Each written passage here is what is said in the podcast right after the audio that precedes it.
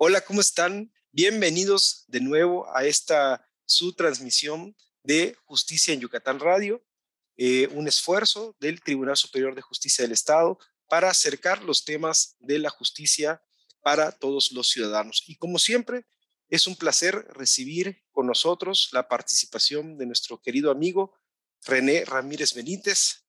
Él es abogado, profesor universitario, asesor legislativo. René, ¿cómo estás?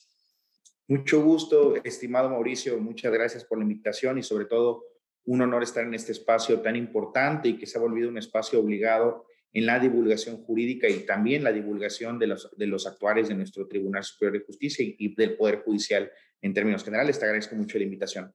No, agradecido contigo. La verdad es que siempre recibimos muy buenos comentarios eh, por los temas que nos ofreces aquí en el programa. Dicen que las relaciones humanas se manifiestan en dos formas, a través del comportamiento y a través de la función o el rol que asumen en la sociedad.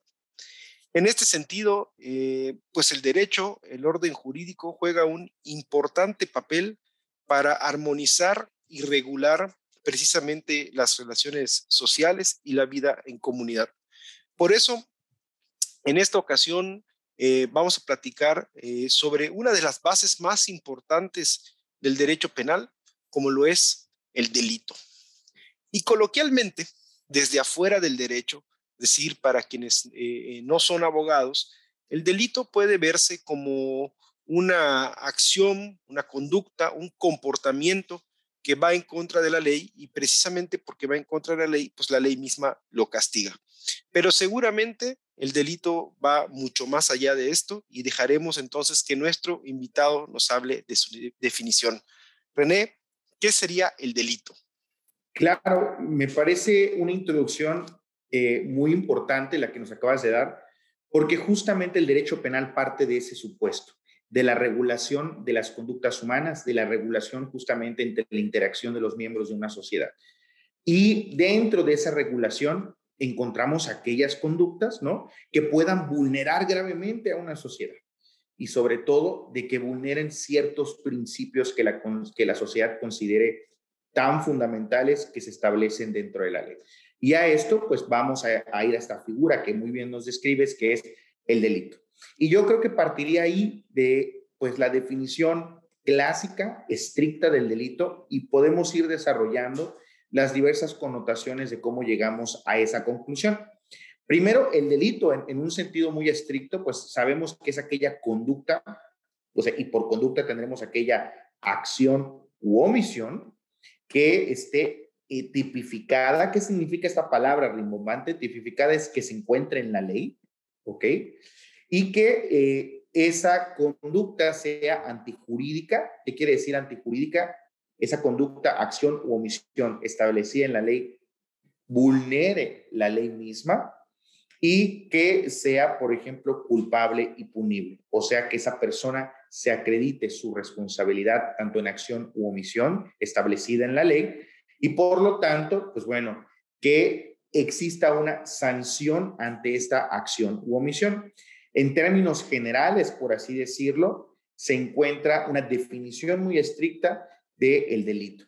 Ahora bien, me parece interesante retomar lo que nuestro máximo tribunal constitucional, o sea, la Suprema Corte de Justicia de la Nación, nos ha determinado con relación al delito. Y justamente la Suprema Corte eh, ha señalado en una jurisprudencia, eh, que es la 3 eh, diagonal 2014 de la décima época, en el cual, pues bueno, determinó que ¿Qué vamos a entender por delito? Y me parece algo muy importante. La Corte, además de esta como definición que les comenté estricta, la Corte nos señala que solo aquello que puede ser delito tiene que tener dos elementos importantes. Uno, que sea penalmente relevante, o sea, no cualquier tipo de acción puede ser considerada un delito en la norma penal, ¿ok? Y segundo, pues bueno, ese famoso principio de la taxatividad. ¿Qué significa ese principio de la taxatividad? Recordemos que el órgano del Estado encargado de emitir la legislación, pues es el poder legislativo.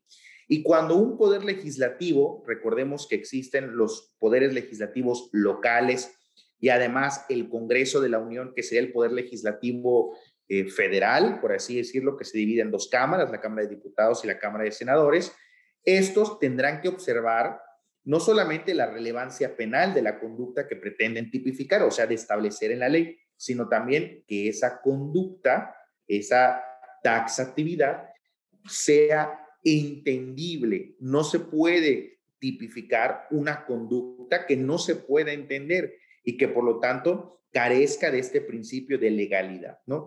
Y eso incluso justamente nuestro máximo tribunal nos ha, señalado que son fundamentos constitucionales de, las, de los delitos como una conducta penal.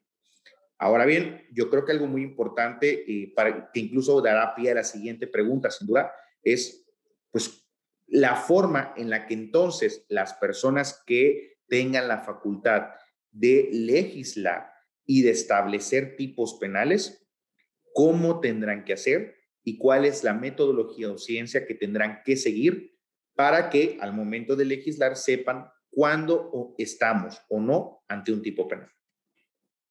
Ahora que mencionabas sobre la acción y la omisión, antes de pasar a la siguiente pregunta, quisiera ver si lo entendí bien. Entonces puede ser, eh, a veces no solamente es una conducta, sino también es la ausencia de una conducta, ¿no? El no hacer de una acción que esté descrita de manera exacta eh, en cuanto a su conducta, su resultado en una norma, además de que no solamente esté descrita, sino que también esté protegida de alguna causa de justificación y que la persona que la comete comprenda las consecuencias de sus acciones, ¿no? mencionabas que no cualquier tipo de acción puede ser considerada un delito y que tiene que ver incluso con su relevancia, ¿no? ¿Cómo pueden ser eh, los delitos de acuerdo a esta relevancia o a esta gravedad, René? Me parece una pregunta muy interesante. Tendríamos entonces que pasar la discusión a ese mecanismo o instrumento metodológico que nos va a ayudar a poder determinar cuándo una conducta es penalmente relevante o cuándo una conducta puede ser regulada bajo eh, el derecho penal. Y para esto tenemos que quienes estén viéndonos y que sean ajenos al derecho o aquellos estudiantes que estén interesados, a esto se le llama teoría del delito, ¿no? La teoría del delito, pues bueno, tiene eh, como base incluso eh, el derecho penal alemán o la escuela alemana y justamente dos, eh, un exponente pues, principal y obligado es es Klaus Roxin, ¿no? Sin embargo, antes de adelantarnos a esto, me parece interesante eh, entender, pues, qué es la teoría del delito, ¿no? ¿Qué es este instrumento que nos va a ayudar a determinar cuándo una conducta puede ser sujeta a tipificarse, o sea, a establecerse como un delito? Eh, de, acuerdo con Eugenio Zaffaroni, nos señala que la teoría del delito justamente es una parte de la ciencia que se ocupa de explicar, uno, qué es un delito y dos, cuáles son las características de esa conducta que debe tener para que pueda ser considerado un delito. Vean la relevancia de utilizar la teoría del delito al momento incluso de establecer conductas que van a ser sancionadas por la legislación penal. Justamente la finalidad de esto es responder ante hechos que producen un resultado. Ejemplo, si nosotros estamos viendo, digamos que no existe el delito de homicidio, vamos a, vamos a omitirlo que, que en algún lado no existe. Sin embargo, la acción de una persona o la omisión de una persona que tuvo como resultado que otro, otro sujeto u otra persona eh, perdieran la vida, ya sea por acción u omisión, entonces estamos viendo que esa conducta tuvo como resultado la pérdida de una vida. Por lo tanto, la teoría del delito nos dice que bajo ese supuesto de que esa acción tuvo un resultado, deberíamos empezar a estudiar si esa conducta es o no sujeta, en bajo la teoría del delito, a una tipificación penal. ¿Ok? Claro, obviamente esto no es sencillo. La teoría del delito nos presupone una serie de pasos metodológicos, incluso análisis técnico congruente y bajo principios que están establecidos en una rama muy interesante llamada dogmática penal. ¿no? La dogmática penal son aquellos principios comunes y principios generales del derecho propio del derecho penal que nos van a ayudar, pues bueno, a descifrar justamente estos, estos digamos, elementos básicos, tanto constitucionales, este, incluso teleológicos, de cuándo una conducta es o no un delito. Ahora bien, una vez entendida esta parte de la dogmática penal y de la teoría del delito, entendiendo qué es, tenemos que pasar, creo, a, justamente al autor máximo de esta teoría, que es eh, Klaus Roxin. Eh, incluso para quienes nos están viendo, recomiendo mucho una obra eh, del doctor que se llama Derecho Penal General. Está dividido en varias partes y esa es una lectura obligada a quienes les gusta el derecho penal. Y el, y el doctor Klaus Roxin, en, en esta parte del derecho penal general, en su primera parte, establece, bueno, que la teoría, eh, establece una teoría muy interesante que se llama la teoría del hecho punible. Cuando un hecho tiene que estar, tiene que estar introducido en una legislación penal. Ahora bien, muy sencillo, la teoría del hecho punible simplemente es un sistema de reglas y principios que están armonizados entre sí, que tienen lógica y que tienen como único objetivo que se aplique a un caso concreto para saber si estamos o no ante un delito. ¿Qué ha sucedido últimamente? Ahora existe una tendencia global, no solamente nacional, sino global, de que todo lo estamos tipificando, ¿no? Todo lo estamos llevando a conductas penales. Que si no recoger la basura debe ser eh, un supuesto de algún delito. Que si realizar cierta conducta, por ejemplo, incluso se habló, se habló del cubrebocas, ¿no? El no ponerte el cubrebocas tendría que caer y establecerse como un tipo penal. Vean entonces cómo tenemos que analizar caso por caso para saber a través de esta famosa teoría del hecho punible si esa conducta pues tiene o no que ser sancionada por una ley penal. Es muy sencillo en realidad, yo, yo, yo puedo entender que, que estamos hablando aquí teoría del delito, teoría del hecho punible, pero en realidad son nombres un poco técnicos, rimbombantes, pero que nos explican algo que, en una mesa común eh, se puede entender. ¿Cuándo estamos ante una conducta que debería ser sancionada? Y creo que esa pregunta conlleva todo un análisis metodológico. Quiero entender entonces que esta teoría del delito, eh, corrígeme si estoy equivocado, se encarga de analizar precisamente si esta eh, conducta u omisión eh, cumplen con ciertas características en ciertos resultados que se da en cierto entorno, ¿no? Para poder ser clasificada como un delito y por tanto ser sancionado. Exactamente, ¿no? Incluso como mencionaba anteriormente con este precedente de nuestro máximo tribunal constitucional del país, nos decía que tiene que ser una conducta penalmente relevante, ¿no? Y por allá va la teoría eh, del delito y la teoría del hecho punible. No todo puede ser derecho penal. Incluso tanto es así que algo muy interesante dentro de la dogmática penal que hemos encontrado es que entre más eh, engrosado esté un código penal, pudiera ser que estamos hablando ante estados menos democráticos, porque acudir al derecho penal para resolver todo no es una respuesta a las situaciones complejas de una sociedad, ¿no? El tipificar el establecer en el Código Penal no resuelve problemáticas. Lo que debe atender es si se vulneró algo que es tan importante que la sociedad lo puso en una ley, ¿no? Algo muy, muy interesante. Y creo que justamente lo que me señalas en, en un momento anterior, ¿cuándo estamos entonces, de acuerdo con la teoría de Klaus Roxin, ante un delito? Y muy sencillo, muy breve. Un delito, nos dice Roxin, que va a ser cuando estemos que ante un comportamiento conducta, esta conducta resulte típica, antijurídica y culpable. Y ustedes me dirán, bueno, ¿qué es esto? ¿No? Muy sencillo. Que, que resulte típica, como decía, para que pueda ser sancionada, tiene que estar previamente establecido en una ley, particularmente en un código penal. Entonces, tiene que haber esa conducta, ya tiene que estar dentro de la ley. Ahora, dos, antijurídica.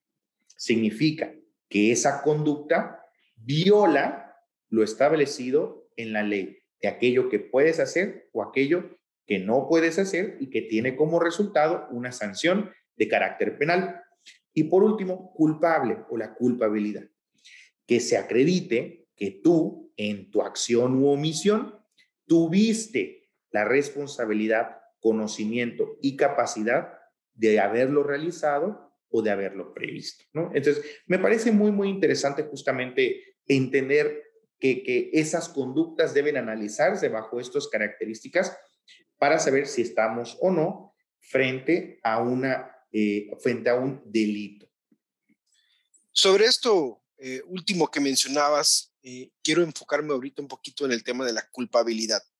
Teniendo como base este concepto, ¿cómo se pueden clasificar los delitos?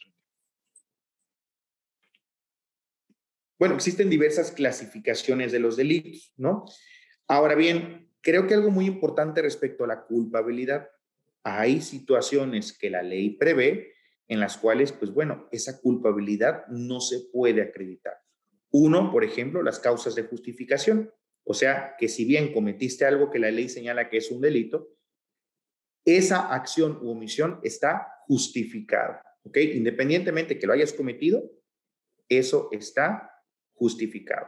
Y segundo, pues bueno, que habrían supuestos de que seas una persona inimputable, o sea, no tuvieras conocimiento o no tendrías la capacidad de haberlo realizado conscientemente o por alguna situación interna de la persona no lo pudiste, eh, digamos, prever, prever esa omisión, ¿no? Independientemente, creo que algo muy importante señalar, hay delitos, ¿no? Que se persiguen de oficio, ¿qué quiere decir? Que son delitos que los va a perseguir la autoridad porque tiene conocimiento de esto y ya, y los delitos que se persiguen por querella. ¿Qué es la querella? Cuando la persona directamente afectada acude a la autoridad en las famosas denuncias para poder este, acudir y que se pueda realizar la investigación. Ahora bien, muy importante de lo anterior, también tenemos el dolo y la culpa. Las actitudes dolosas son aquellas en las que existía la intención de realizar esa acción. Y las acciones culposas es que fue una acción u omisión que tuvo como resultado que se pudo haber previsto, pero que sí tenías la responsabilidad. ¿Ok? Entonces, eso es algo muy, muy interesante. También creo que es importante señalar algo que creo, creo que hemos estado este, eh, rodeando, pero, pero no hemos justamente establecido de manera eh, concreta. Cuando una conducta ya se encuentra establecida en la ley, vamos a tener, digamos, un tema importantísimo que se llama el bien jurídico. ¿Ok?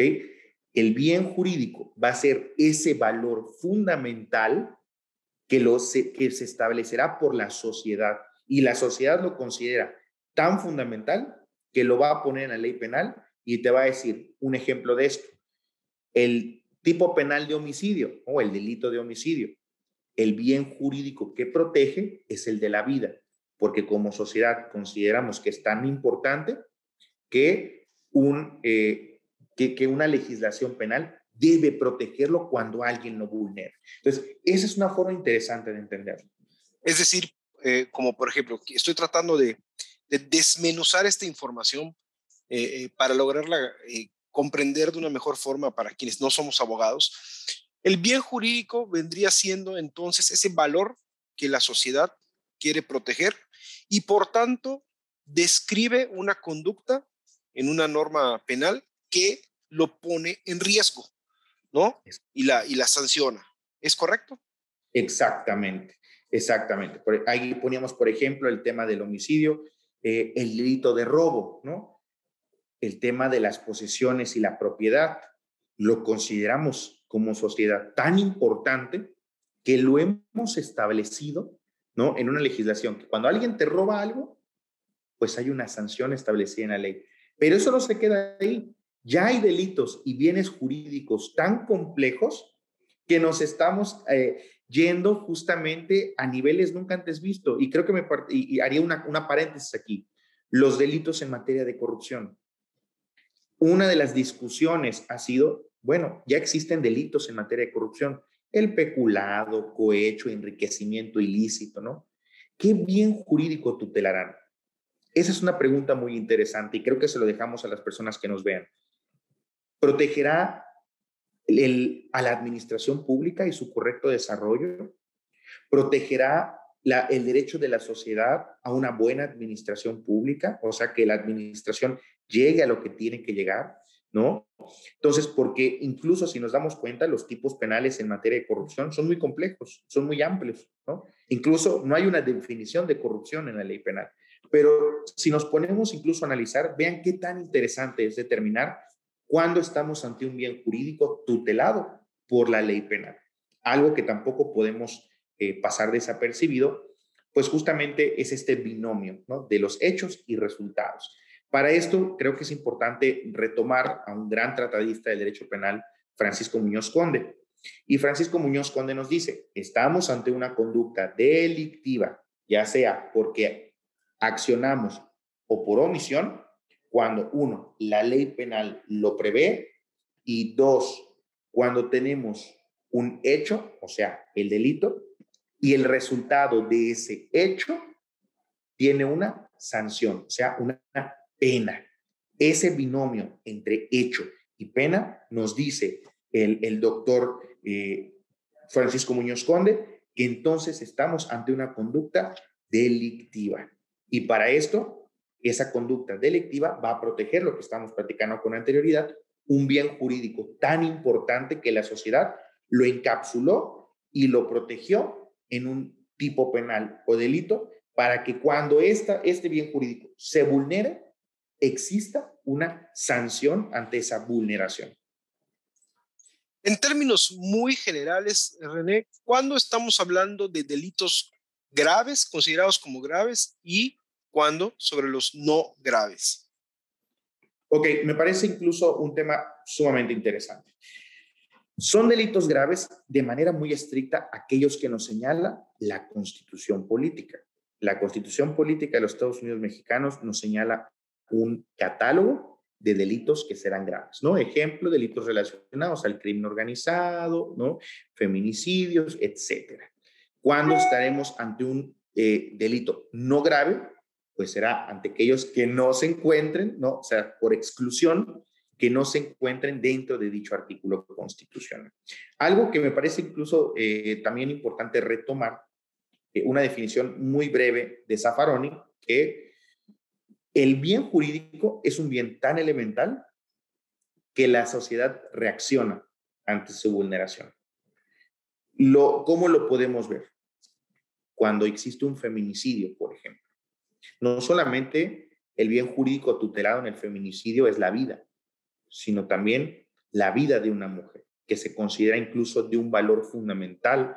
Tanto es así que la perspectiva de género fue tan fuerte que tuvo que establecerlo una ley penal. Y también el derecho internacional de los derechos humanos, particularmente en una sentencia que atañe a México, eh, cualquiera que lo quiera buscar, la sentencia del campo algodonero contra México, que es de la Corte Interamericana de Derechos Humanos, nos dijo, oye México, tu situación generalizada, generalizada, es tan complicada, de tanta violencia contra las mujeres, que debes tener un tipo penal específico que proteja ese bien jurídico. Entonces, bien interesante cómo justamente tenemos este análisis de aquello que consideramos importante, penalmente relevante, que la sociedad considera digno de que se encuentre en una legislación penal. Algo que creo que es muy importante señalar, y quizás ya este, para finalizar, porque se nos está acabando el tiempo, es que, sobre todo para los usuarios de las plataformas digitales del Poder Judicial, es señalar que al Estado mexicano le corresponde perseguir los delitos, pero el poder del Estado que se encarga eh, de perseguirlos, bueno, ya incluso desde un punto de vista autónomo, es a las fiscalías. Las fiscalías son las que se encargan de perseguir el delito.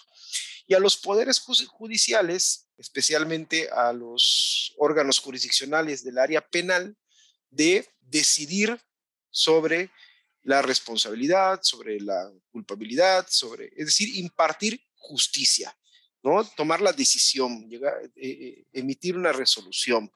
pero es, son las fiscalías quienes persiguen el delito. Pero otra labor muy importante del Estado también es prevenir el delito, ¿no? ¿Quién se encarga de esta chamba, vamos a ponerle, de prevenir el delito y hasta dónde crees tú, René, que debe llegar el rol del Estado en estos esfuerzos, ¿no? De evitar o prevenir eh, situaciones en la sociedad, ¿no?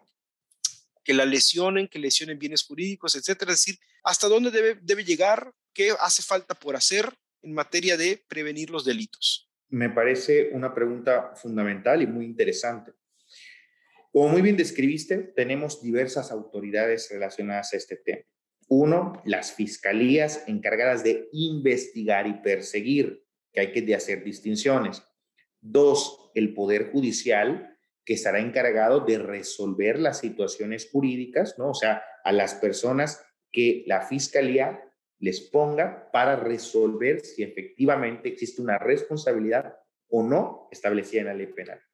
Pero tampoco podemos omitir que el Poder Ejecutivo, ya, sea el Poder Ejecutivo federal, el Poder Ejecutivo estatal o los presidentes municipales, tienen una facultad establecida constitucionalmente para entender qué sucede en la sociedad. A eso, a ese tema de entender lo que sucede, la mayor incidencia de delitos, cuáles son los delitos que están pasando y que hay que atender, le correspondería a todas las autoridades en común. Porque si bien existe la política pública, política criminal, política de prevención del delito del Ejecutivo, para entender qué es lo que sucede en una sociedad y por qué está sucediendo algo, también existe la responsabilidad de, las, de los ministerios públicos, que hay que recordar que muchos ministerios públicos o fiscalías son autónomas, o sea, son un órgano autónomo de los tres poderes, también tienen la obligación de cuando tienen conocimiento de alguna noticia criminal, o sea, de algún delito, perseguirlo hasta sus máximas consecuencias de manera diligente, o sea, y no, no en mucho tiempo, sino enfocando sus esfuerzos. Y el Poder Judicial tendrá la responsabilidad de atender y de aplicar el derecho. Todos estos elementos nos ayudan a prevenir.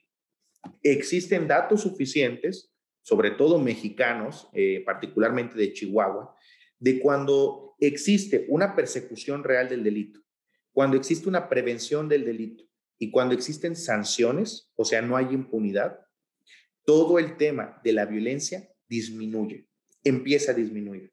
La impunidad es un elemento importante en el tema de la prevención del delito, porque si se cometen delitos, no se persiguen, no se sancionan y no se previenen, pues entonces inicia una tendencia de incrementarse la mayor incidencia de hechos delictivos. Entonces, yo creo que hay que entender la responsabilidad de todos los órganos y también de la sociedad, no solamente la sociedad de participar en políticas de prevención del delito, sino también de denunciar.